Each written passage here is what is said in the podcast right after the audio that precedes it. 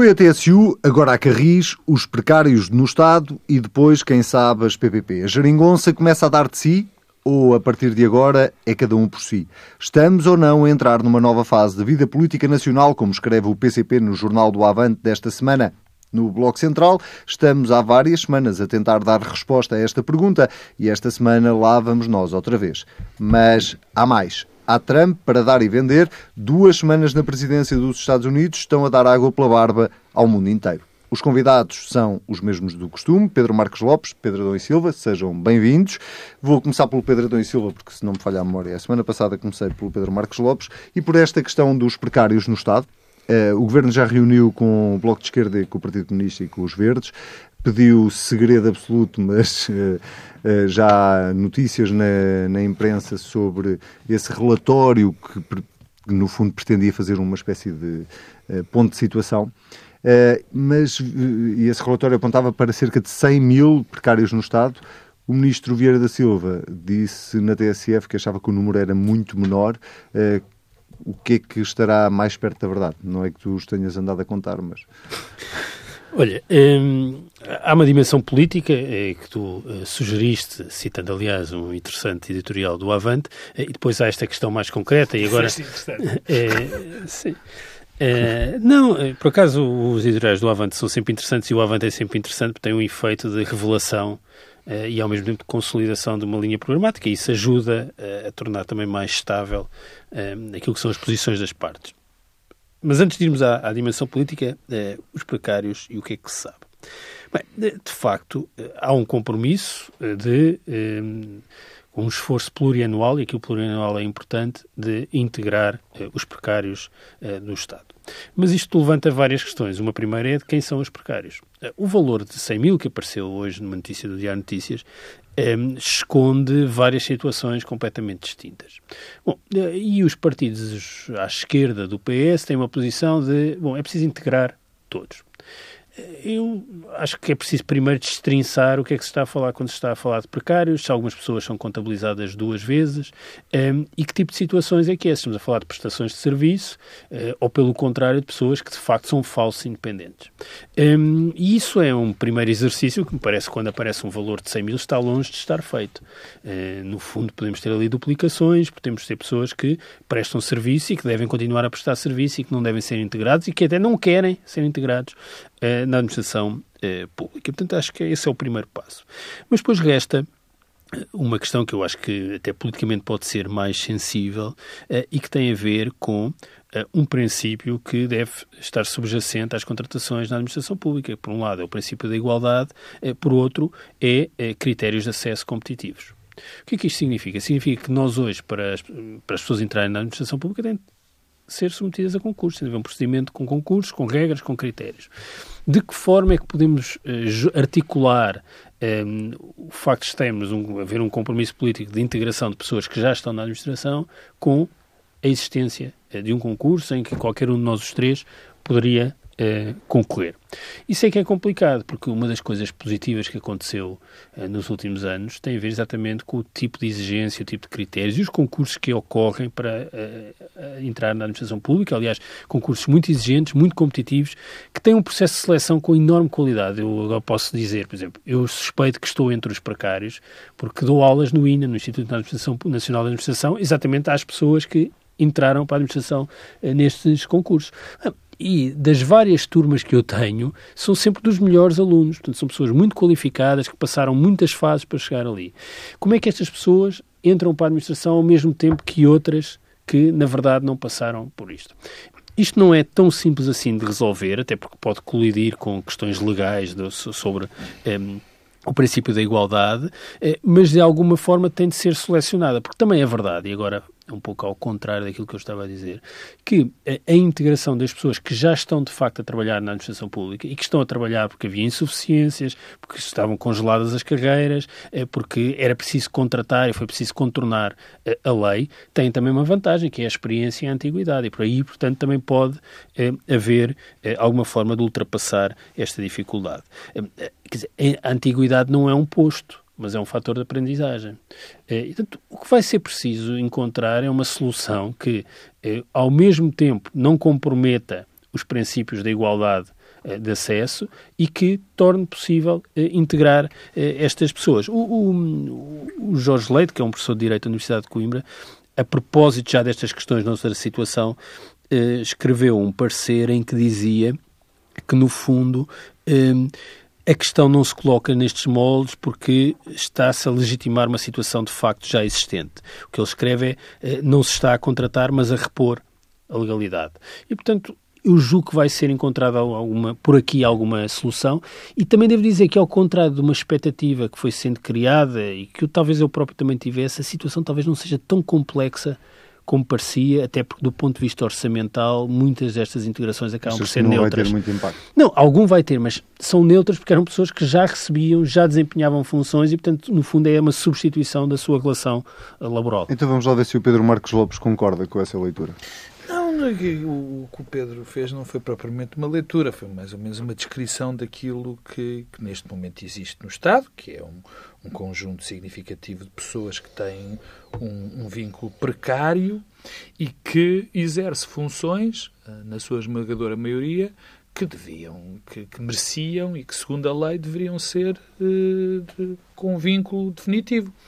Ou seja, o governo, o governo, o Estado é o maior promotor de um dos grandes problemas que tem o mundo do trabalho o maior, só, o maior não é. Não, um, eu não disse o maior. Um dos grandes. Ah, disse? Então peço desculpa. Um dos grandes problemas do mundo do trabalho, que é a precariedade.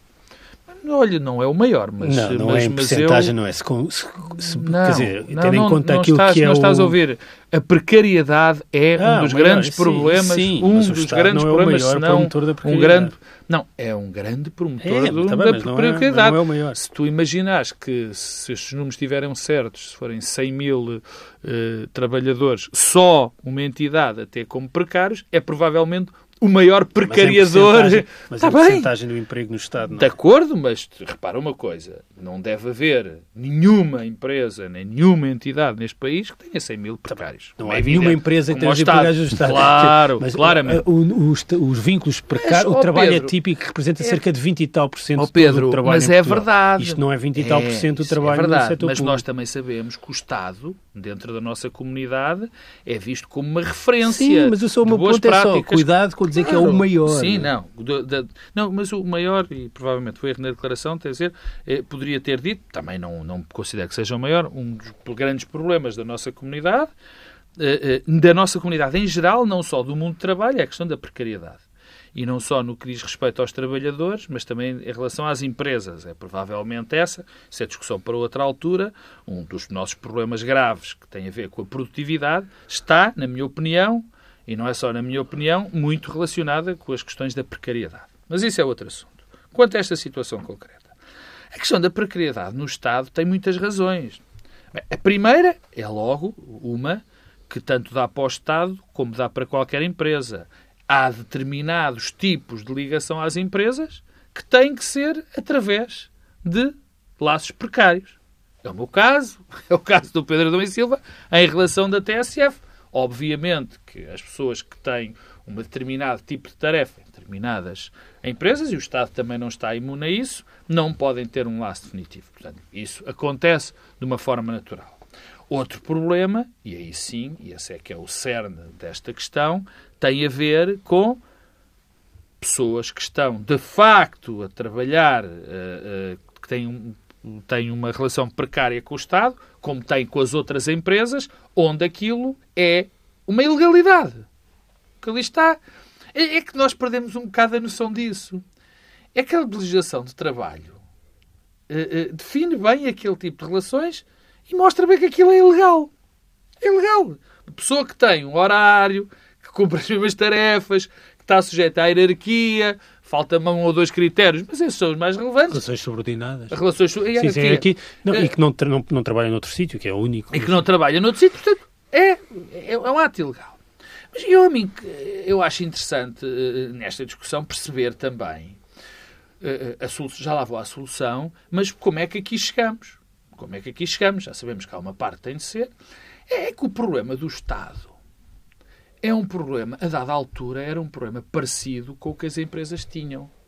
A nossa legislação do trabalho para as empresas, já não estou a falar do Estado, era de tal maneira rígido, de tal maneira rígido, que a única solução que as empresas tinham para ter alguma flexibilidade para se ajustar ao mercado, às conjunturas económicas, seria tornar laços, seria flexibilizar através, de, através deste tipo de contratos as relações que tinham, as relações laborais. No Estado levou-se isso a um limite muito grande. Levou-se a um limite muito grande, quer dizer, porquê? Porque no Estado, como era verdadeiramente impossível despedir alguém, verdadeiramente impossível, agora é mais, agora a situação mudou, não mudou assim tanto no, no, no, no privado. Mas há razões para ser impossível despedir no Estado. Obviamente que há, eu sei quais são, porque se estão ligadas ao Estado não podem estar sujeitas a, a, a, a pressão política e a ciclos políticos. Mas o facto é que os ciclos políticos também, também são importantes para definir aquilo que se quer do Estado. E nunca houve, ou não há bastante tempo, nunca houve, é um óbvio, um óbvio exagero, não, um erro. Não há, não há um consenso sobre o que é, o que devem ser as funções de facto do Estado em determinado tipo de atividades, porque o Estado, eh, se o Estado deve ser maior, deve ser mais pequeno, não vou entrar nessa discussão. E o que é que o poder político fazia? Para prever problemas até de, do, do, do, do, do Estado se transformar algo que não era mudável, mexível, tinha mais pessoas contratadas uh, desta forma. E, portanto, e isto vai acontecer sempre. Isto vai acontecer sempre. O que não pode acontecer é esta proposta política que, que eu acho que é errada por definição. Quando eu digo errada por definição, é porque tenta uma solução administrativa a um problema que tem que ser estudado antes. É, é, é, a verdadeira questão, a verdadeira solução populista. O populismo é exatamente isso. Soluções simples para problemas complexos. Que é, Mas estás a falar bom, de qual proposta? A proposta do Bloco de Esquerda, ah, o, o, quadro, o, o, o cartaz é, é, estranho que vai aparecer segunda-feira. Precariedade nem no Estado nem no privado. Ponto. E o que se quer é a integração total, eu ouvi isso do Bloco de Esquerda, a integração total dos precários no Estado. Estas soluções administrativas, sem serem pensadas, como o Pedro dizia bem, que agora há um conjunto de critérios para entrar. Claro que há o problema de alguém que está há 20 anos no mesmo cargo, uh, uh, obviamente que está, mas, uh, que está mais preparado para aquela tarefa, mas também depende da tarefa. Depende, obviamente, Sim. da tarefa. A questão é que nós estamos a falar de precários como se fosse tudo a mesma coisa. Claro. Estamos, falta estamos falta aqui quase um outro termo, não é? E estamos a partir de um pressuposto, a meu ver, errado, que é toda a precariedade é má. A precariedade não, em ou si... Ou então arranjar-se outro nome para, para não pessoas... é necessariamente um, um mecanismo mau, um, agora, a precariedade tem efeitos devastadores no mercado de trabalho se for utilizado é que só o nome errada. precário já tem um nome se for como, é quase um... Se for com uma situação de eh, transição no mercado de trabalho, de aproximação ao trabalho, quer dizer, não vamos agora tomar toda a precariedade como má, apenas o que, é, o que é mau é a ideia da cristalização na precariedade, a ideia de que uma vez precário, precário para sempre. Isso é que é devastador. Agora, é, é preciso que consigamos separar eh, as duas dimensões e perceber que o mercado de trabalho precisa também de alguns vínculos atípicos, eh, não definitivos, ehm, eh, não por tempo indeterminado, porque isso ajuda também ao funcionamento do mercado de trabalho. Quer dizer, uma economia em que a precariedade é, é proibida por lei, por e simplesmente não funciona, quer dizer, rigidifica para além do, do razoável. E isto também é verdade ehm, na esfera das administrações públicas. E, portanto, o ponto é, um, perceber qual é a precariedade que é preciso uh, integrar. E, por outro, fazer este exercício sendo sensível a, a bons critérios que existem hoje na contratação uh, para, para, tra para, trabalhadores da administração pública. Quer dizer, não podemos nem eh, suspender eh, a precariedade só porque sim, nem suspender os critérios que são utilizados para a admissão eh, na administração pública, que têm valorizado a qualidade dos trabalhadores mas, do Estado. Mas atenção, que, e fugindo aqui um bocadinho do Estado, eh, eh, eu, esta discussão está inquinada. Quando se começa a falar de precariedade, a discussão fica logo inquinada porque é ideologizada. Ou seja, é ah, a precariedade, a precariedade é um mal absoluto para uns, a precariedade é, é um bem absoluto para outros, é o tudo ou nada. Quando a grande questão é, de facto, para as empresas, isto em termos gerais, nada disto é valor absoluto, a precariedade é má também. Para, uma, para um empresário digno desse nome, a precariedade é má. Porque um funcionário, para um trabalhador, para crescer, tem de ser formado. Uma empresa, se quer ser grande, tem que, e se quer crescer, tem que constituir uma equipa, quer dizer, há tudo Sim, um e conjunto... Cria instabilidade na, na, É, nos a- a trabalhadores, estabilidade cria- não, cria, não cria um bom ambiente, não permite o desenvolvimento dessa pessoa, porque ultimamente eu vejo, e isso é muito culpa de, de- de- do PC, do Bloco de Esquerda, quer dizer, quando se diz eh, que eh, fazer da precariedade o mal, o mal é absoluto, e dizendo que as coisas só funcionarão bem quando os trabalhadores todos têm laços definitivos e não podem ser sequer despedidos. Que é uma coisa, obviamente, que mata o sistema. Não é? Eh, Este tema da- da- do- dos precários no Estado eh, divide a esquerda, como, enfim, também eh, terá divergências à direita. Ainda não se percebeu bem qual é o caminho que isto vai... tem mais, mudan vai- tem mais político, sobretudo. entre o PS e o Bloco de Esquerda e o PC do que entre o PS e o PSD, e o PSD sobre É esta evidente, matéria. Eh, onde também há diferenças, eh, sobretudo à esquerda, é, é noutro assunto que foi também Hum. esta semana eh, debatido, que tem a ver com a Carris, ou com a municipalização da Carris.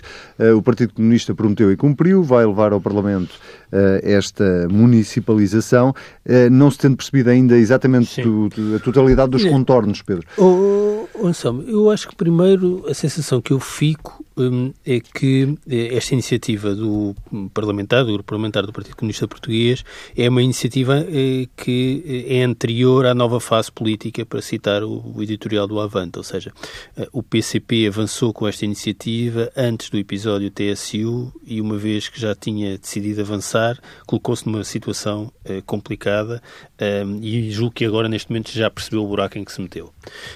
E, o buraco em que se meteu um, tem eh, consequências, porque eh, pode gerar uma convergência negativa com o PSD e com o CDS numa matéria que é muito sensível para o Partido Comunista Português e que, aliás, é uma das explicações para a existência de um acordo, que é reverter as privatizações nos eh, transportes públicos eh, em Lisboa eh, e no Porto. Um, Neste caso, não se tinha chegado a essa fase da, da- da privatização, foi tirar da esfera Certo, do Estado. do- do Estado. Mas, quer dizer, o processo era um processo que ia decorrer e no, no- na região do Porto já estava Sim, mais mas era só para, para avançado. enquadrar neste Bem, caso. e, e, e, e porquê que eu digo isto? Porque, repara, é muito mais fácil os dois riscos que os transportes públicos corriam podem regressar de forma muito mais fácil se eles estiverem na esfera da administração pública e do setor empresarial do Estado. Porquê? É mais fácil privatizar Estando no Estado, Estado do que estando numa autarquia.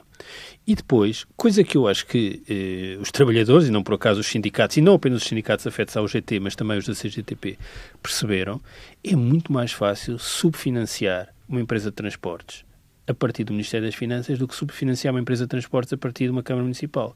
Qual é o autarca Melhor dizendo, qual é o Ministro das Finanças que tem nas suas prioridades perceber se um determinado município vai de- demorar mais meia hora a chegar ao seu trabalho? Isso é o, Presidente da é o menor, é o menor dos problemas, é o menor dos, é o menor dos problemas para o Ministro das Finanças, seja em Lisboa, em Odivelas, em Matosinhos, em Gaia, onde for. Bem, agora o Presidente de Câmara É um que tem uma- uns transportes públicos municipalizados e que começa a ter problemas de subfinanciamento dos transportes públicos, tem um problema. Ora, do ponto de vista dos trabalhadores da própria empresa de transportes, o que é que é melhor se não a municipalização? Quer dizer, eu não percebo bem o que é que o PCP quis fazer com este movimento, me parece que é bastante contraditório com os seus eh, interesses objetivos, desde logo, eh, dos interesses ligados ao mundo sindical nos transportes públicos. Bem, e, não, e, e- e depois há o ponto, quer dizer, eh, do ponto de vista do serviço à população, neste momento, em relação à Carris, o que é que nós sabemos? Que as crianças até aos 13 anos, antes de completarem 13 anos, este mês já não têm eh, passe. Os idosos têm uma redução no passe. Vai haver contratação de mais motoristas, mais autocarros. Há um compromisso de investimento eh, eh, na rede de transportes. Quando no passado o que é que houve? Menos quilómetros, menos autocarros, menos motoristas. Eu não consigo perceber o que é que o PC quis fazer nesta eh, iniciativa. Eh, acho que foi um, um- quer dizer, um tiro no pé eh, gigantesco. E os trabalhadores terem saído em protesto da reunião com o PCP é a prova disso mesmo. Pois, tudo, quer dizer, isto é uma coisa. Por vezes, eu há pouco dizia, é, vale a pena ler o Avante, que o PCP tem posições políticas muito estabilizadas em torno de questões de princípio. E tem uma grande posição de princípio que é a favor de que tudo esteja na esfera, no setor empresarial do Estado. E, portanto, esta posição absoluta, depois, pelos vistos, não é sensível a realidades mais concretas como esta que teve em discussão. E achas que é por isso que está a demorar tanto tempo a, a explicar eh, exatamente os contornos do que vai levar ao Parlamento. Mas que, o que é que o PCP vai levar ao Parlamento é uma iniciativa para se manter no setor empresarial do Estado, depois haver uma concessão à Câmara Municipal de Lisboa ou a outras câmaras municipais. Isto não, eu não vejo como é que o PCP vai descalçar esta, esta bota, a menos que seja, e isso Ah, é tem novamente a ver com o editorial, a menos que se queira transformar isto eh, no, naquilo que é de facto a marca desta nova fase política, que é eh, há um risco de degradação na relação entre os parceiros à esquerda por força da competição eleitoral autárquica.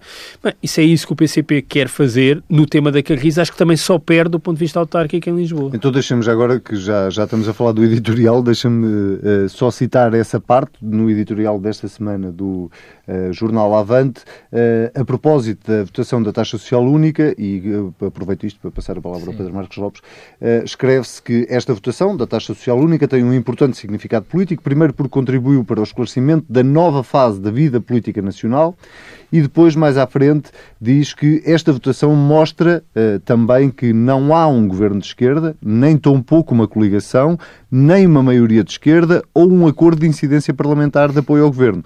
O que há é um governo minoritário do Partido Socialista. Pedro Marcos Lopes, depois da TSU podemos ter aqui uma nova TSU, mas agora chamada Carris? Anselmo, não, eu acho que na, na, na Carris o, o, o Partido Comunista vai, vai assobiar para o lado, vai fingir que não aconteceu nada e, e vai voltar atrás. Então, Mas se vai levar ao Parlamento, vai haver uma votação. Sim, mas vai arranjar daqui, uma proposta de qualquer. Eu, eu estou convencido. Essa é a parte que não se Eu estou percebe. convencido que, que o Partido Comunista, com a habilidade política que tem, vai arranjar maneira de, como, como se costuma, fio, fio, fio, fio, fio e tal, eh, rebel, bebel, pardais ao ninho, nesse, nesse célebre programa de, de rádio. Bom, eu acho que isto é um sinal. eh, Os sinais vão se repetindo. Eu- já disse aqui várias vezes que eu eh, que eh, estou convencido que a geringonça vai cumprir eh, eh, a- legislatura e estou convencido disso cada vez mais porque o risco para qualquer um dos partidos de acabar com este com esta coligação, com esta espécie de coligação com este acordo é muito grande. Ou seja, há um ninguém calcula bem, ninguém consegue calcular, ninguém consegue calcular quem seria responsabilizado pela uma eventual quebra eh, desta coligação. Havia sempre um que seria, na minha opinião, mais responsabilizado, que seria o Partido Socialista. Por aquilo que disse, não é? Porque há um acordo, há estabilidade, Prometeu estabilidade. eh, prometeu estabilidade, ia correr tudo bem. Portanto, se correr mal, o primeiro responsabilizado aparentemente vai ser o Partido Socialista, ou pelo menos um bocado. Mas os outros dois eh, também o serão, mas isso nós não sabemos o quão serão. E, portanto, era essa, é isso que neste momento mais me, me- me indica que esta coligação será o fim. Mas, Depois, Pedro, desculpa, só diz. uma interrupção que tem a ver com o que tu estás a dizer. Mas isto é sobre Lisboa, neste caso. Não, não, mas Como é que isto... Ah, o. PC quer disputar Ah, umas eleições Ah, em. Lisboa com esta Ora bem, posição sobre a ora. Carris? Sim, isso é outro assunto. Tá É bem, que eu isso não é outro- consigo- sim, não, mas de certa razão. forma contraria essa Sim, vontade do PC. Mas, tem- mas- mas isto, isso é verdade, ma- mas já lá vamos. Mas isto é mais um sinal. Não, isso é verdade. É um sinal daquilo que eu, que eu, que eu ia dizer. Depois, havia outro aspecto que eu dizia e que todos nós dizemos, dizíamos que era, bom, os únicos riscos que existem, o, o grande risco que havia para este acordo de governo era a questão europeia. Este governo corria o risco de não se aguentar se as pressões sobre da União Europeia, em termos de exigências orçamentais, económicas, fosse de tal maneira grave que o- eh, os compromissos entre o PS e os dois partidos fossem por água abaixo, porque era preciso eh, eh, salvaguardar eh, os nossos compromissos europeus. Portanto, esse era o grande risco. O que é que nós hoje temos? Temos um avolumar, que este é um, um dos indícios, de uma, eu não lhe chamo de desagregação, mas várias indicações do que o Bloco de Esquerda e do PC estão, no mínimo, desconfortáveis com esta, com esta, com esta coligação, com este acordo de governo. Mínimo.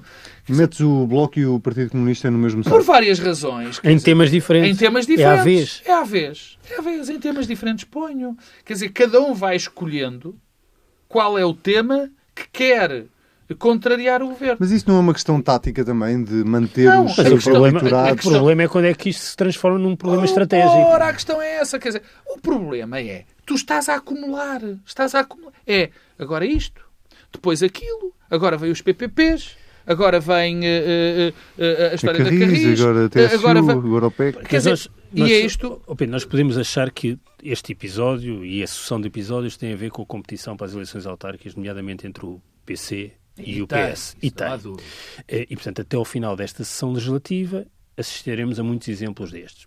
Devo dizer que no tema Carris não consigo perceber o que é que o PCP vai ganhar em Lisboa com isto, bem pelo contrário. Acho que está a marcar-se uma posição um pouco obtusa eh, eh, em Lisboa. O PCP tem uma razão de substância, mas eu já lá vou. Mas não tem Mas a ver é que- com o dossiê propriamente Não, mas o dito. problema é que há uma contradição entre eh, o princípio que orienta esta posição do PCP e aquilo que é o dossiê específico, sendo que a posição de princípio do PC no dossiê específico prejudica a posição estratégica do PC da privatização da centralismo democrático E, portanto, não consigo, não consigo perceber. Mas depois há aqui um problema que eu acho que é evidente, é que estas pequenas degradações, eh, quase agora semanais, que podem durar até ao fim da sessão legislativa, podem arri- arriscam-se a ter um efeito agregado significativo. E um efeito agregado significativo em quê?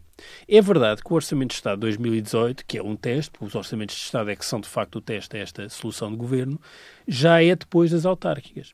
Bem, o problema é que nós podemos começar a assistir a uma negociação na praça pública do Orçamento de Estado de 2018 como prolongamento desta luta autárquica. E isso será devastador. Ou seja, de novo, o imposto de morta-água, ou outra coisa qualquer, ou a condição de recursos na TSU, aqueles episódios que aconteceram em relação ao Orçamento de 2017, se ocorrerem neste contexto desta discussão e desta degradação, poderão, de facto, eh, ser, eh, ferir bastante o governo depois das De- autárquicas. Deixa-me de- deixa-me pegar onde eu estava e, e- e para retomar o, o fio à meada era eh, eh, mas há aqui algo que é fundamental quer dizer, que, e eu acho que o Bloco de Esquerda e o PC perceberam isso e aliás pela mão do PSD ou seja, que um responsabilizado de certeza neste processo de, de eventual desagregação, o primeiro será sempre o Partido Socialista.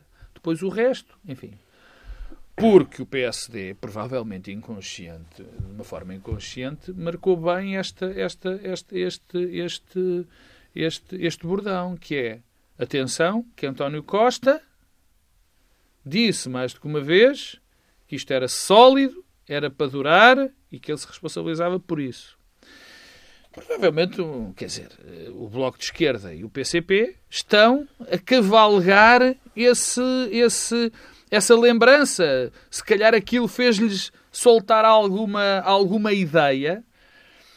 E isto pode ser muito perigoso, porque eu repito, eh, eh, a desagregação terá sempre. Nunca se sabe bem quem é que vai sofrer mais com isto. Mas deixa-me só dar, e, é menos importante, menos importante, enfim, agora, eh, em relação a esta, esta questão da municipalização e da centralização do, do- da gestão do- dos transportes. Isto vai ser um problema sério para as autarquias num futuro muito próximo. Muito próximo. A municipalização ou Sim, não a municipalização. A municipalização vai ser é complicada. Porque o que nós sabemos do histórico das empresas de transportes é que são muito deficitárias e, e, e sempre a crescer. E digamos que as, O Estado não fez as transferências devidas, não é? Exatamente. Bom, e eu não vejo, em muitas das situações, as autarquias com capacidade económica para garantir eh, eh, transportes de qualidade. Francamente, não acho.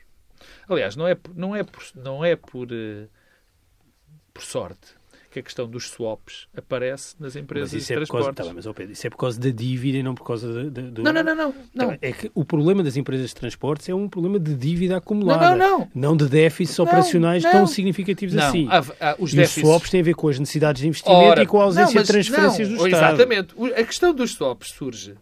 É que estes riscos que estas empresas. É porque o Estado não dava. E aquilo tinha de funcionar.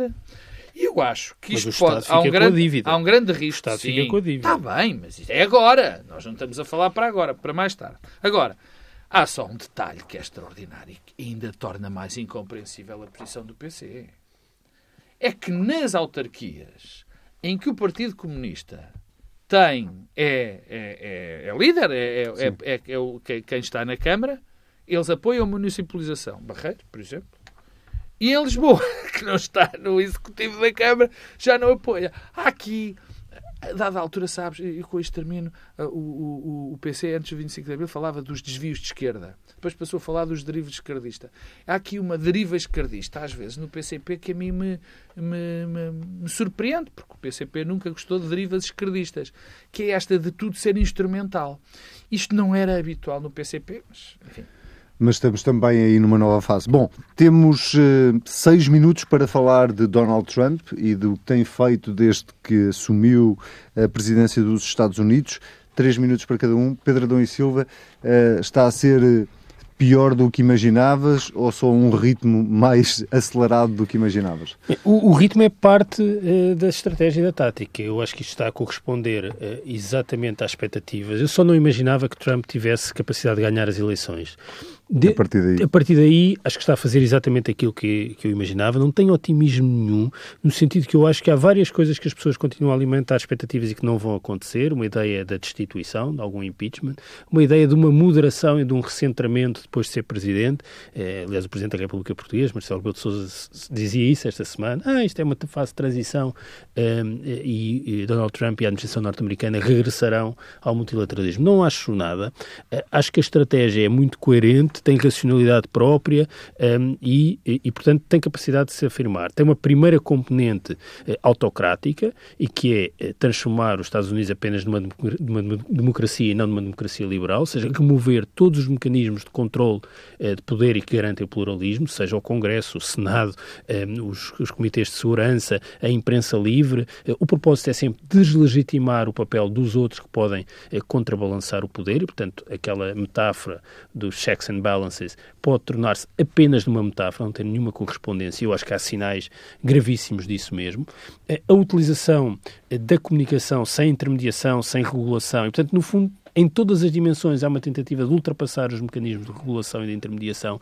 Isso vai permitir um enraizamento do poder que vai ser difícil de remover e, portanto, veio para ficar. E depois isto é combinado com uma estratégia política que tem aquelas componentes mais eh, eh, autoritárias do ponto de vista dos valores, da supremacia branca, tudo isso, mas tem uma agenda coerente do ponto de vista da política externa quer seja na dimensão económica e comercial, quer seja na, na dimensão da paz e da segurança.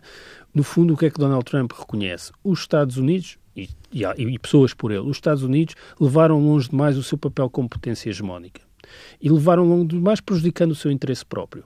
Portanto, os seus parceiros estratégicos não assumiram uma parte da cota dos custos e das responsabilidades, seja no comércio, seja na defesa.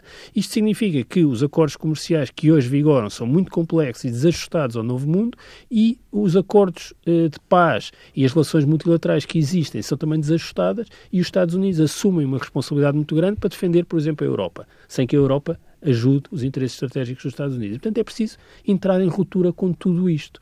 Eh, ora, não estamos a falar de uma renegociação, estamos a falar de uma ruptura com aquilo que é eh, o mundo do pós-muro de Berlim. Nós tivemos um mundo do pós-guerra eh, e, na verdade, esta administração está em ruptura com o mundo eh, do pós-muro de Berlim. Portanto, eu não vejo nada como seja uma coisa transitória que vai mudar, não, pelo contrário, o que nós temos de aprender, a Europa e os países, é como lidar com esta nova realidade e não ter uma expectativa de que vai haver um reajustamento da administração e Trump. não parece que na Europa eh, se esteja a conseguir fazer isso. Pedro Marcos Lopes, nem nos Estados Unidos. Nem nos Estados Unidos.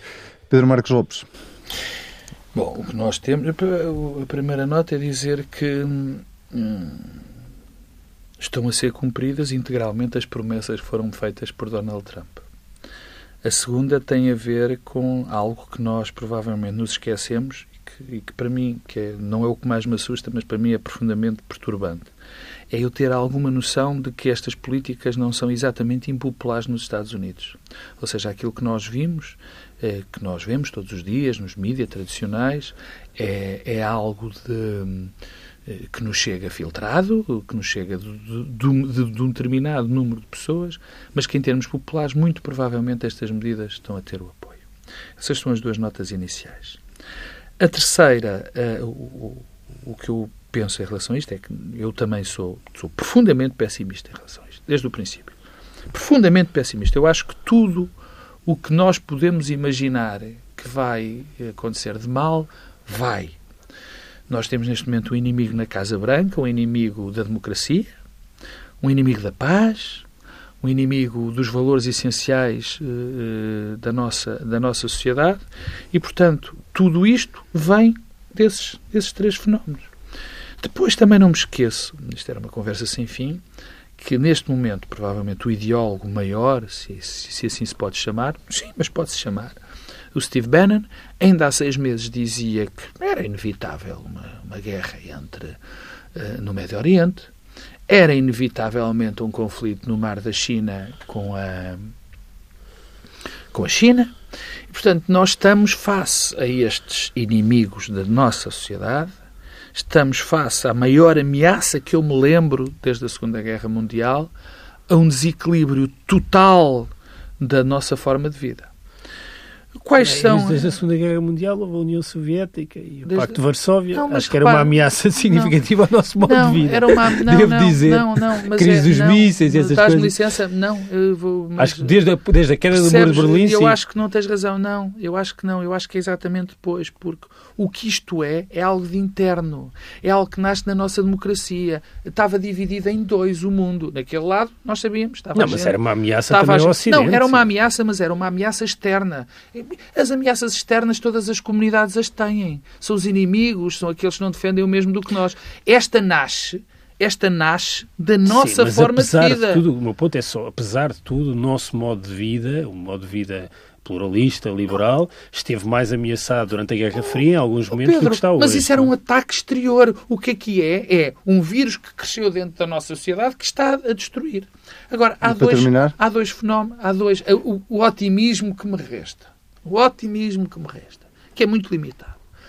Primeiro de haver um, um toque a reunir na Europa, que não vai acontecer, eh, portanto é, é pouco otimista esta nota, uh, um toque a reunir, uma noção de que de facto nós precisamos de criar, de que, de que somos só nós que temos, que somos a resta e a defesa destes valores, dos nossos princípios da democracia liberal, dos princípios dos valores de, fundamentais da nossa, da, da, nossa forma de existir, então, que nós somos os últimos.